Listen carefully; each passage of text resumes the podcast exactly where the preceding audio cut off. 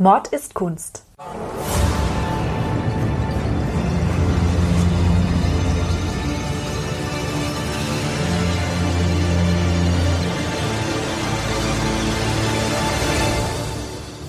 Blutige Morde und grausame Verbrechen. Für immer auf Leinwand gebannt. Kunst ist nicht immer etwas für schwache Nerven.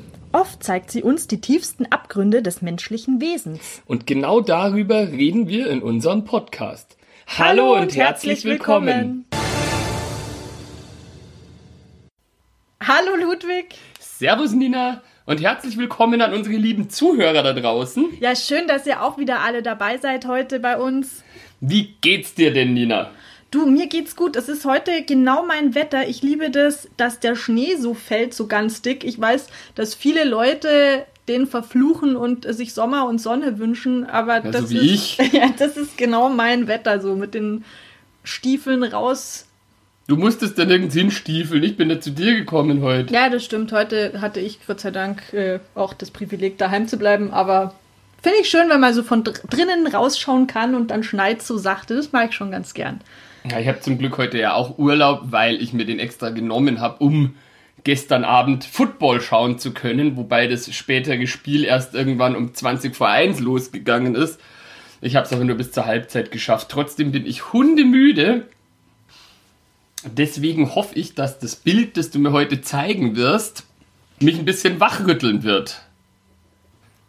Mich fröstelt ja eh schon, nachdem ich von draußen reingekommen bin und ich gehe davon aus, dass mich noch mehr frösteln wird. Also du wirst mir jetzt wahrscheinlich kein Bild zeigen, das mich wohlig warm fühlen lassen wird. Nein, eher nicht, Und- weil also äh, geborgen kannst du dich jetzt erstmal nicht fühlen, denn es geht heute um ein Bild, dem ein echter True Crime Fall mal wieder zugrunde liegt. Also wir haben heute mal wieder ein reales Verbrechen, um das wir uns kümmern.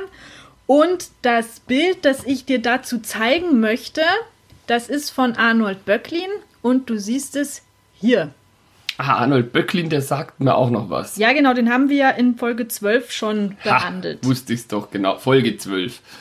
Das Bild, das stellen wir natürlich wie immer auf unsere Website mordistkunst.de. Und auf unser Instagram-Profil mord ist. Kunst! Yay! Woo! Und der Ludwig kriegt es eben jetzt gleich zu sehen. Ludwig, was siehst du denn? Ja, also so, so, so sehr wooig ist das nicht. Es ist ein sehr tristes Bild, das man hier sieht. Ich beschreibe einfach mal. Also man hat hier so eine Gewitterlandschaft, einen dunklen Himmel, dunkle Wolken, Bäume und hohe Gräser. Also es ist ein, ein, ein Landschaftsszenario. Hier ist auch so ein, ein Stück von der, von der Mauer, sieht man hier. Und am linken unteren Bildrand kniet eine Person hat in der Hand einen spitzen Gegenstand. Das könnte ein Dolch sein. Du hast ja schon gesagt, es handelt sich um ein Verbrechen. Deswegen gehe ich davon aus, es ist ein Dolch. Ja, in unserem Podcast geht es ja selten friedlich zu, deswegen. Und es liegt auch nahe, wenn man sieht, dass eben hier neben dieser knienden Person, die den spitzen Gegenstand hat, auch eine weitere Person liegt, die theoretisch äh, eine schlafende Person sein könnte, aber auch natürlich eine erdolchte Person sein könnte. Die hat hier die eine Hand auf den Bauch gelegt und die andere liegt so ausgestreckt äh, nach rechts rüber da. Das sind allem Anschein nach zwei Männer, also sowohl der Delinquent als auch das Opfer, dem ich jetzt unterstelle, dass es das Opfer ist und dass es eben keine, kein schlafender Typ ist, der da bloß zu viel gesoffen hat, weil es sieht da auch jetzt nicht sehr, ist jetzt nicht so das, das Wetter auch, was man hier sieht, wo man sich denkt, da hockt man sich irgendwo draußen in die Natur hin und kippt sich einen hinter die Binde. Es ist schon dramatischer, ne? Ja, genau. Und was besonders interessant ist, da ist so ein Pfad inmitten dieser hohen Gräser und da stehen drei, was aussieht wie Frauen. Und die linke, die hat, die sieht aus, als wäre sie eine Medusa, die hat so irgendwie so Schlangen auf dem Kopf. Die mittlere Frau, die ist hier in so ein, hat halt so ein umfangreiches Gewand an. Und die rechteste von diesen drei Frauen, die hat rote Haare oder rötliche Haare. Das ringt jetzt keine Bells bei mir, was die darstellen soll. Genau, aber die beobachten das Szenario. So genau, die schauen da hin. Also ich erkenne jetzt nicht so genau, wie die gucken, aber es wirkt jetzt nicht so wirklich teilnehmend. Ja, aber die Medusa, die weiß man ja, die ist ja selber gefährlich, die wird jetzt da nicht so schnell erschrecken. Die ist ja hart gesotten. Genau. Ich weiß jetzt auch nicht, was die Medusa da zu suchen hat, aber. Ja, also die, das ist keine wirkliche Medusa, aber du hast vollkommen recht. Also sie hat Schlangen auf dem Kopf und auch Schlangen an den Händen. Ah ja, stimmt, da an den Armen. Da. Diese drei Damen, die da des Weges kommen, das sind drei Furien. Jetzt weiß ich nicht, den Namen hast du höchstwahrscheinlich schon mal gehört. Ja, es ist ja eher ein despektierlicher Begriff für Frauen, die leicht aus der Fassung zu bringen sind. Ja, mittlerweile. Das sind Gestalten aus der römischen bzw. auch der griechischen Mythologie. Im römischen heißen sie Furien, in der griechischen Mythologie sind es die Erinien. Und das sind die Rachegöttinnen. Und zwar tauchen die immer auf, wenn jemand ein schlechtes Gewissen haben muss bevorzugt, wenn jemand einen Mord begangen hat und vor allem dann, wenn jemand seiner Familie etwas Schlimmes angetan hat, also zum Beispiel ein Verwandtenmord, dann sind die Furien zur Stelle, um ihn so zu quälen, dass ihn sein schlechtes Gewissen irgendwann den Verstand kostet. Und es ist so, dass also der Name Furien, der leitet sich vom lateinischen Wort Furor ab, was Raserei bedeutet. Da kann man sich dann schon vorstellen, wie diese Damen auch so unterwegs gewesen sind. Das waren Jungfrauen, aber auch nur aus dem Grund, damit sie sich ganz ihrem Beruf widmen konnten, also dass sie von Männern nicht abgelenkt worden sind. Waren es halt Single Ladies, und sie haben im Tartarus in der Unterwelt gewohnt und dort haben sie auch in eisernen Betten geschlafen und mit Schlangenpeitschen die Verdammten, die da schon anwesend waren, in der Unterwelt gequält. Und immer wenn Jupiter gesehen hat, okay, hier baut jemand Mist, hier hat jemand zum Beispiel seinen Vater umgebracht, dann hat er die Furien gerufen und die sind dann losgezogen und haben den Leuten die Hölle heiß gemacht. Genau, und haben dann ihre Rachefeldzüge da geführt. Das ist aber doch fast ein bisschen unfair, wenn man bedenkt, dass man ja im modernen Sprachgebrauch Furie mehr oder weniger verwendet, wenn halt üblicherweise tatsächlich eine Frau am grundlosen einen Wirbel macht und sich aufführt. In dem Fall, also diese Furien, die hatten ja Gründe, um furios zu werden, weil, wie du gesagt hast, irgendwie, wenn jemand einen Mord begangen hat oder sich halt irgendwas anderes Schlimmes zu Schulden hat kommen lassen, haben die dem ein schlechtes Gewissen gemacht. Also das ist ja durchaus legit, dass man sagt, wenn jemand gemordet hat, dass man dann hergeht und sagt, hier, äh, schäm dich. Ja, genau. Was tut man nicht. Das ist wahrscheinlich deswegen, weil man die Furien, die hatte man natürlich nicht gerne vor Ort. Das war ja etwas, was man sich vom Hals halten wollte, möglichst.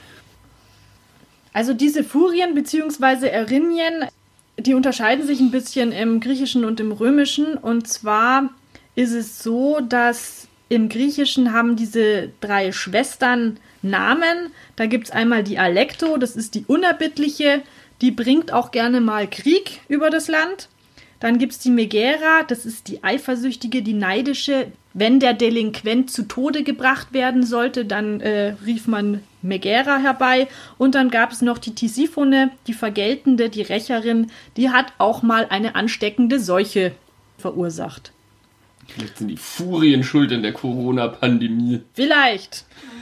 Und bei den Römern haben sie hingegen keine Namen. Und es ist auch so, dass es sich ein bisschen unterscheidet, wie sie dargestellt werden. In der griechischen Mythologie, da kann man sich die Erinien so wie Charlie's Angels vorstellen. Also das waren wunderschöne Frauen, die dann eben von Zeus geschickt worden sind und den jeweiligen Verbrecher auf göttliches Geheiß zur Strecke gebracht haben.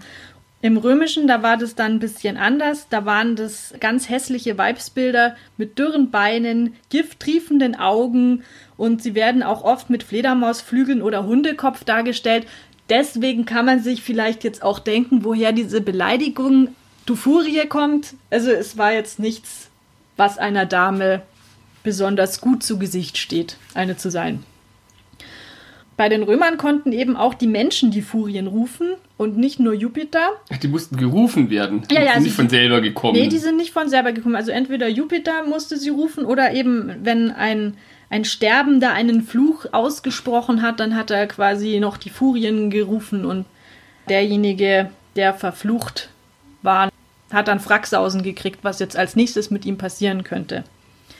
Also der Hintergrund ist, dass das schlechte Gewissen eines Mörders mit den Furien geahndet wird. Wie diese Furien entstanden sind, das ist auch ganz lustig. Das passt nämlich zu unserer Folge 7. Da hatten wir ja schon mal über Kronos und Uranus gesprochen aus der griechischen Mythologie. Anus. Genau, und zwar war das ja so, dass Kronos seinen Vater Uranus kastriert hat und als das Blut auf die Erde, auf Gaia tropfte, hat sie diese drei Furien geboren. Also sie wurde quasi von dem Blut des kastrierten Uranus geschwängert und gebar die drei Furien. Das ist so die Geschichte dahinter. Gibt es aber auch noch eine andere Erzählung von Sophokles zum Beispiel. Nachdem waren die Furien Töchter der Göttin Nyx, also der Göttin der Nacht, oder des Gottes Nox, des Gottes der Dunkelheit und sind daraus entstanden.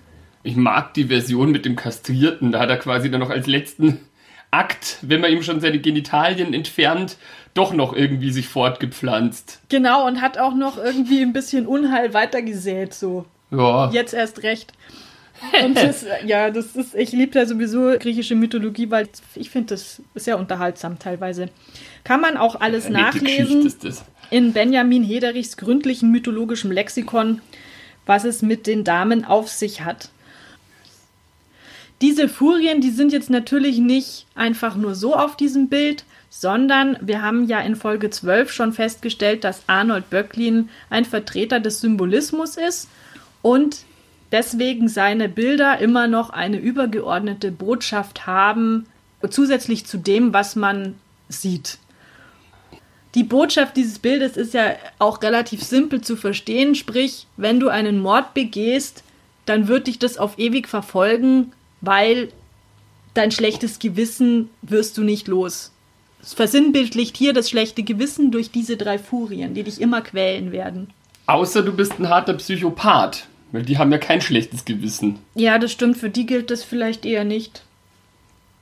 Arnold Böcklins Bild, ein Mörder von Furien verfolgt, das von 1870 stammt. Das befindet sich jetzt im Bestand der Bayerischen Staatsgemäldesammlung und man kann es in der Prinzregentenstraße in der Sammlung Schack begutachten, wenn sie wieder aufhat. Wenn man bei den Pinakotheken nachstöbert und die Beschreibung des Bildes aufruft, dann steht da, dass Arnold Böcklin von einem Mord inspiriert wurde, der sich seinerzeit im Elsass zugetragen hat. Arnold Böcklin, der ist 1827 geboren und 1901, also genau vor 120 Jahren, am 16. Januar gestorben. Und er hat dieses Bild 1870 gemalt.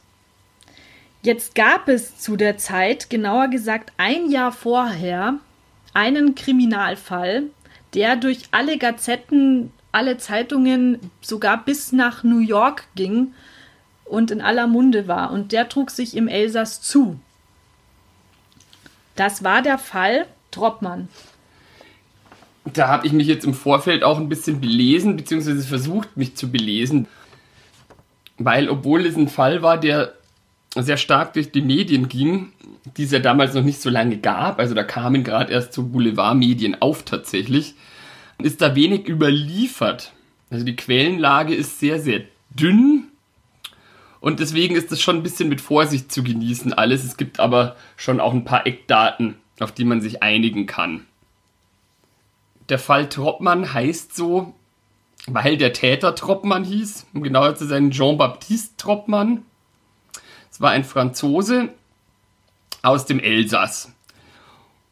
Und jetzt sind schon die Angaben bezüglich seines Geburtsdatums widersprüchlich. Also das ist mal 1848, mal 1849. Man weiß es nicht so genau, aber er war jedenfalls zum Tatzeitpunkt sehr, sehr jung noch. So um die Also zwischen 20? 20 bis 22 ist das, was man liest. Wenn jetzt zum Beispiel Wikipedia, was jetzt auch nicht die beste Quelle ist, stimmt, dann ist er am 5. Oktober 1849 geboren und müsste dementsprechend zum Tatzeitpunkt 20 gewesen sein. In anderen Quellen steht, dass er 22 war. Jean-Baptiste Troppmann war ein Mechaniker aus dem Elsass, der sich irgendwann Ende August 1869 mit einem wohlhabenden Industriellen namens Jean Kink auf eine vermeintliche Geschäftsreise gemacht hat. Dieser Jean Kink wird in manchen Quellen als Arbeitgeber von Troppmann genannt, für den der als Mechaniker tätig war. Und in anderen Quellen ist es einfach ein Industrieller, der ein Geschäft machen wollte. Ist es aber eine geldigere Person gewesen? Genau. Der sich wohl auch selber vom Mechaniker eben zum wohlhabenden Geschäftsmann hochgearbeitet hatte. Ein self-made man. Genau. Mit diesem Jean Kink ist der Troppmann eben nach Herrenfluh, ich spreche den Namen jetzt einfach deutsch aus, weil sonst komme ich mir albern vor, im Oberelsass gereist und das war unweit von seinem Geburtsort. Weil der Troppmann selber, der war ja auch aus dem Elsass. Der Troppmann hat wohl diesem Jean Kink weiß gemacht, dass es in einem unterirdischen Gewölbe bei dieser Schlossruine eine Falschgeldwerkstatt gäbe, die man nutzen könnte, um da gemeinsam eben Falschgeld zu produzieren so, und damit wollten, eben ein Business aufziehen. Die wollten da beide quasi kriminelle Dinge drehen. Genau. Der Jean King dachte eben, dass er da ein lukratives, nicht ganz legales Geschäft mit dem Topmann gemeinsam an den Start bringen könnte.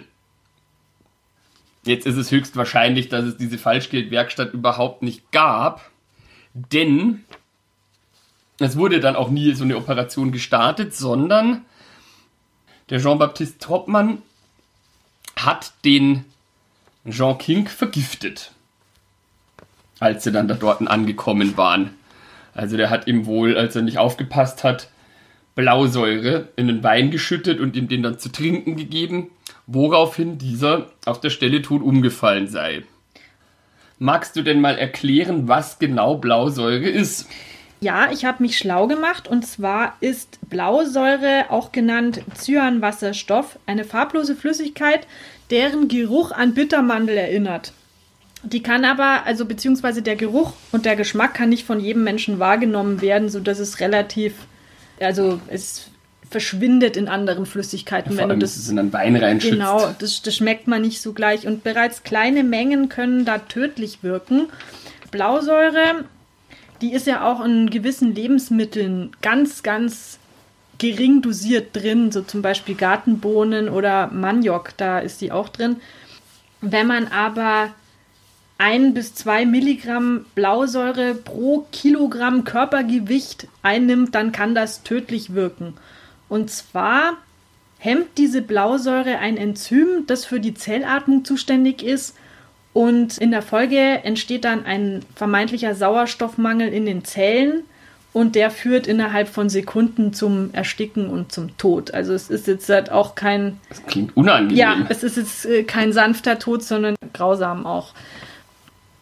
Also kleine Mengen davon kann der Körper selber unschädlich machen, aber wenn man es überdosiert, dann ist es absolut tödlich.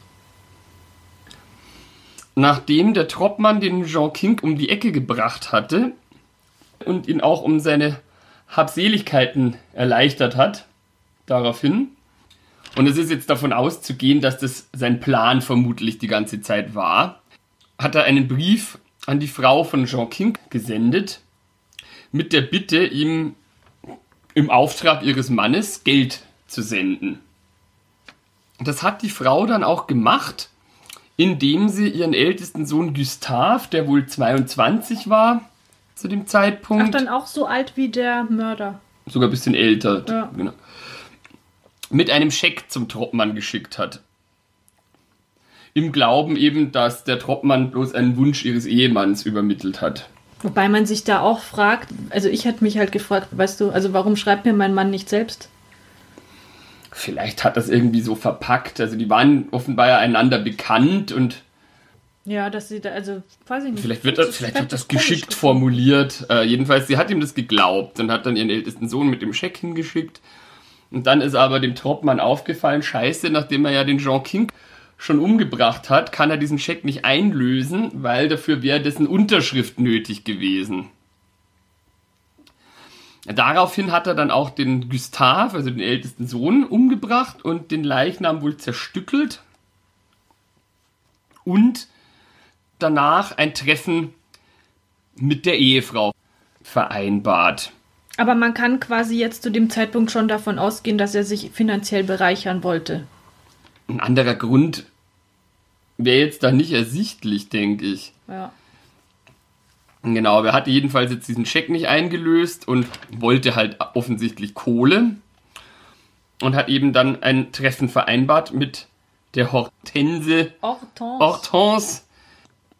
Und zwar in Pantin, das ist ein Vorort von Paris. Und blöderweise geht aus den Quellen jetzt nicht hervor, wie er das angestellt hat, dass die sich dann mit ihm getroffen hat.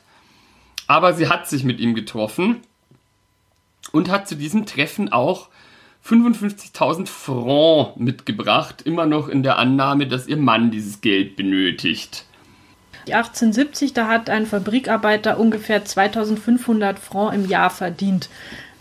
Das ist schon eine Summe, da kann man so zwei Jahrzehnte davon leben, wenn man sich normal verhält. Also das ist. Ähm, also 55.000 Francs wären dann quasi so 22 Jahr, Jahreslöhne von einem Fabrikarbeiter. Ja, so ungefähr. Also das ist kein Taschengeld. Genau, also es ging schon durchaus um eine stolze Summe, von der sich der Troppmann letztlich auch erhofft hat, dass er sich ein schönes Leben damit machen kann, aber dazu kommen wir gleich noch.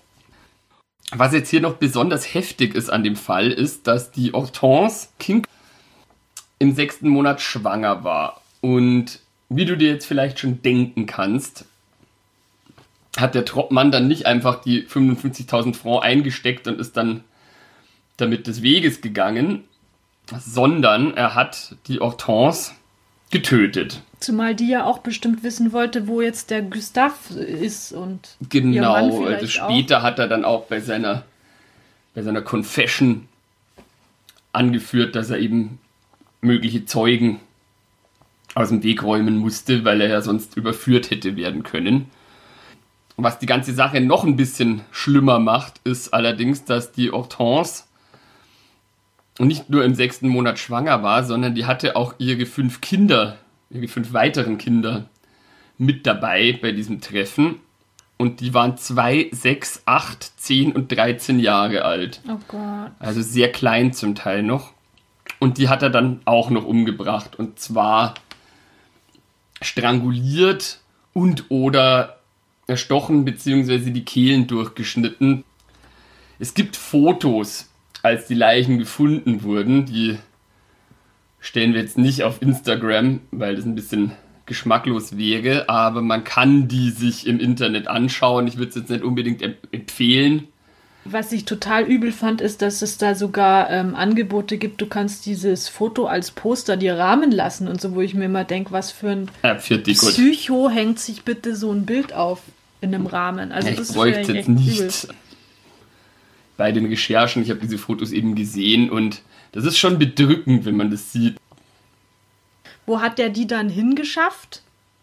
Er hat, nachdem er eben die ganze Familie im Prinzip ausgelöscht hatte, die Frau und die kleinen Kinder in der Nähe von Pantin auf einem Feld vergraben.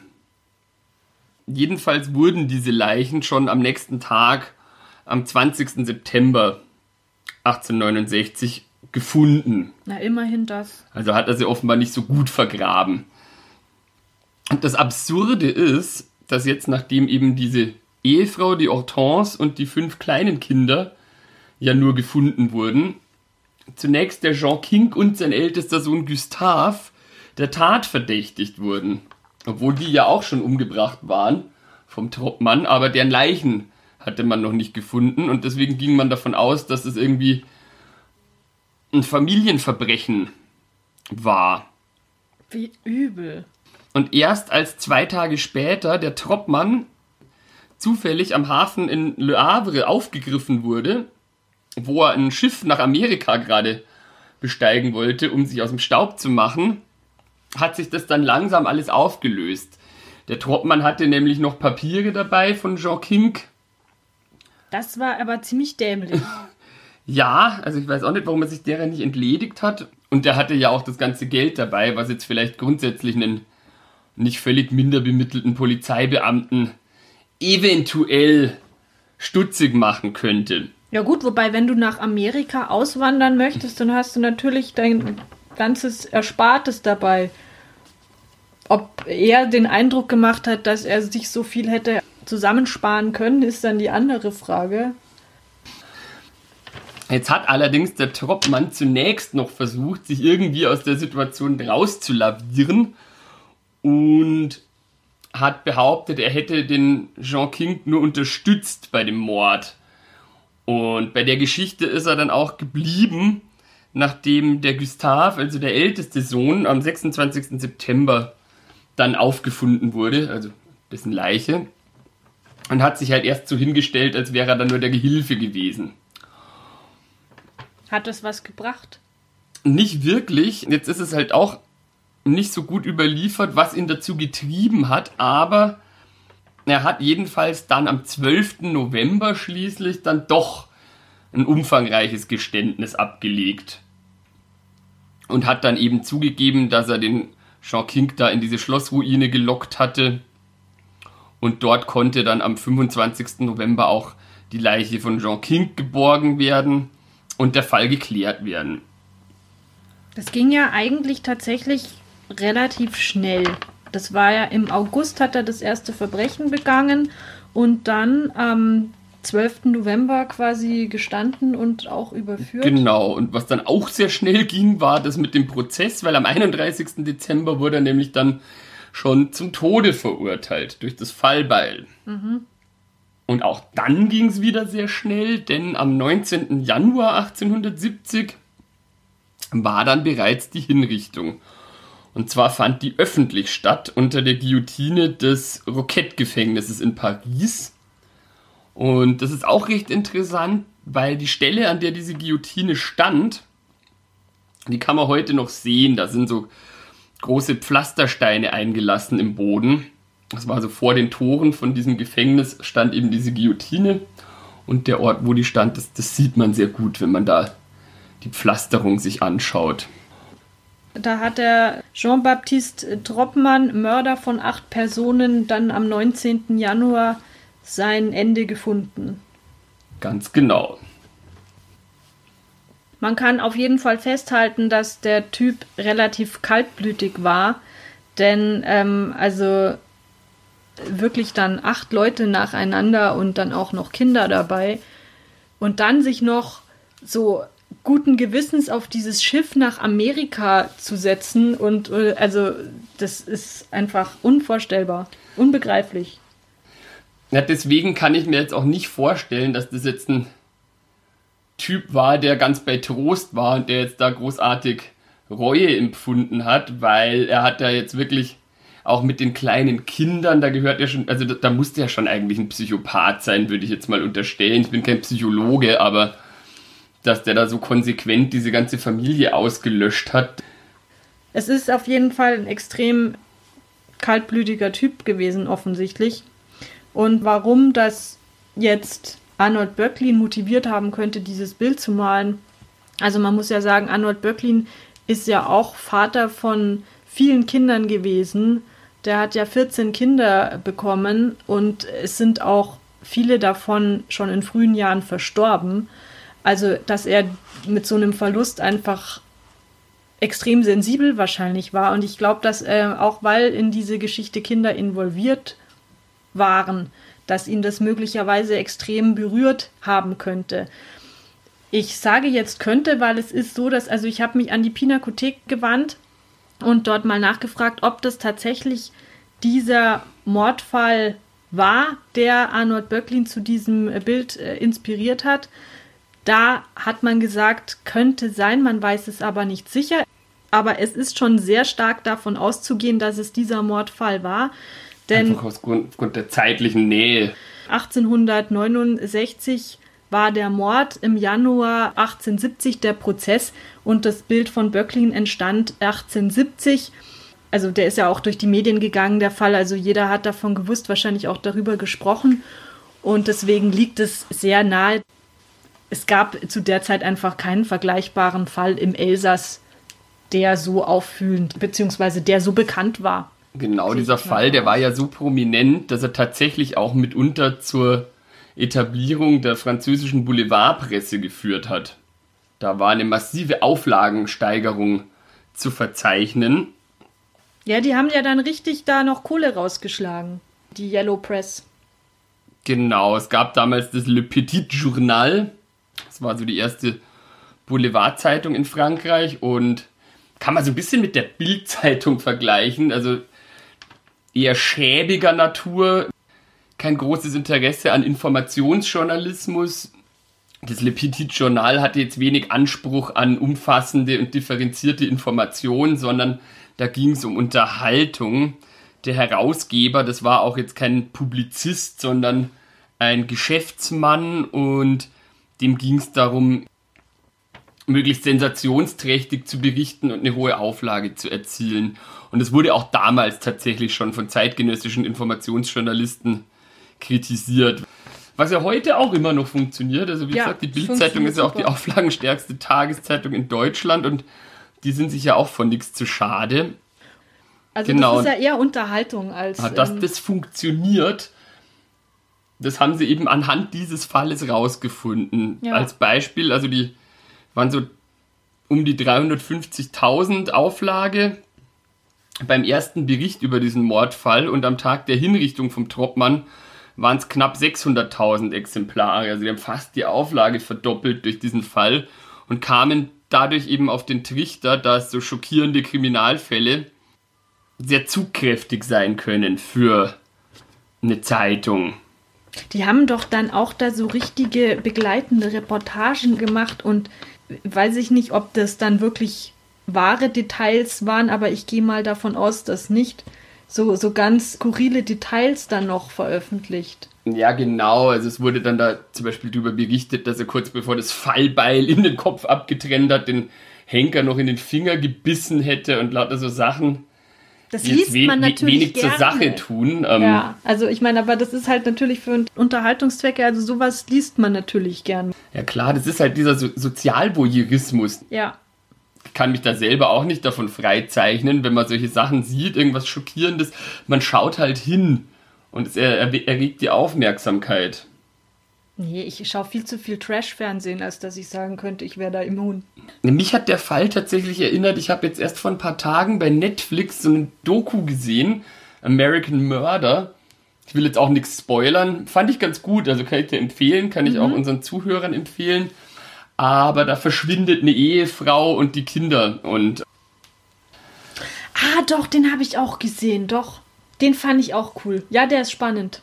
Ganz komisch, weil also der ganze Film setzt sich zusammen aus Handyaufnahmen, die diese Familie selber von sich gemacht hat und eben Aufnahmen, die der lokale Nachrichtensender gemacht hat. Und es ist irgendwie alles aufgezeichnet. Das fand ich fast ein bisschen gruselig, weil ab dem Zeitpunkt, ab dem diese Frau vermisst gemeldet wird mit ihren Kindern, sind da permanent auch Kameras mit am Start, als die Polizei das erste Mal hingeht und mhm. das, den, den Ehemann dann äh, interviewt. Äh, der kommt dann halt so von der Arbeit nach Hause und eine Freundin hatte irgendwie die Polizei gerufen, weil sie sich Sorgen gemacht hat, weil sie nichts von ihrer Freundin gehört hat. Und es sind permanent Kameras am Start. Also das ist schon auch sehr exploitativ, also sehr ausbeuterisch wirkt es.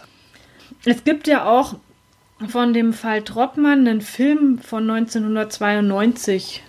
Habe ich gegoogelt. Ich habe den selber noch nicht gesehen. Aber falls man da in die Richtung französischer narrativ, Film oder was? Ja, es ist ein französischer Film, aber ich gehe mal davon aus, dass er auch synchronisiert wurde. Nee, ich habe bei YouTube, es gibt auch so eine Radiosendung, die irgendwie klingt, als wäre sie von 1920 oder so, also sehr schlechte Qualität. Das kann man sich nicht wirklich anhören.